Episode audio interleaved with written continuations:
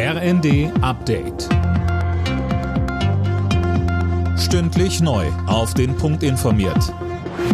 Ich bin Dennis Braun. Guten Abend. Der Supreme Court in den USA hat ein 50 Jahre altes Grundsatzurteil und damit das liberale Abtreibungsrecht gekippt. Nun können die Bundesstaaten entscheiden, ob sie Schwangerschaftsabbrüche weiter erlauben, erschweren oder komplett verbieten. Bisher waren sie bis zur Lebensfähigkeit des Fötus, etwa bis zur 24. Schwangerschaftswoche, legal. Konservativen Politikern und Aktivisten war das schon lange ein Dorn im Auge.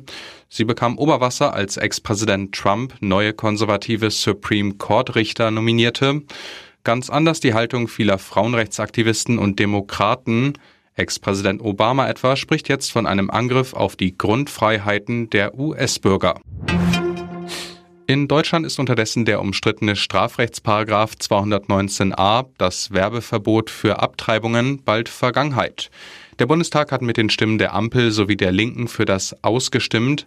Heißt, Ärzte dürfen künftig etwa im Internet über Schwangerschaftsabbrüche informieren, aber weiter nicht kommerziell werben. Ab kommenden Donnerstag ist die Zeit der kostenlosen Corona-Tests vorbei. In der Regel müssen Bürger sich dann mit drei Euro pro Test beteiligen. Das hat Gesundheitsminister Lauterbach angekündigt.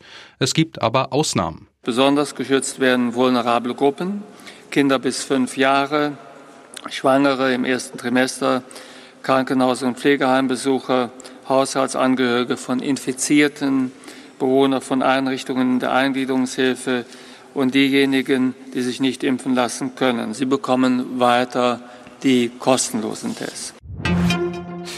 Fast jeder vierte Beschäftigte im öffentlichen Dienst ist im Berufsalltag schon mal Opfer von Gewalt geworden.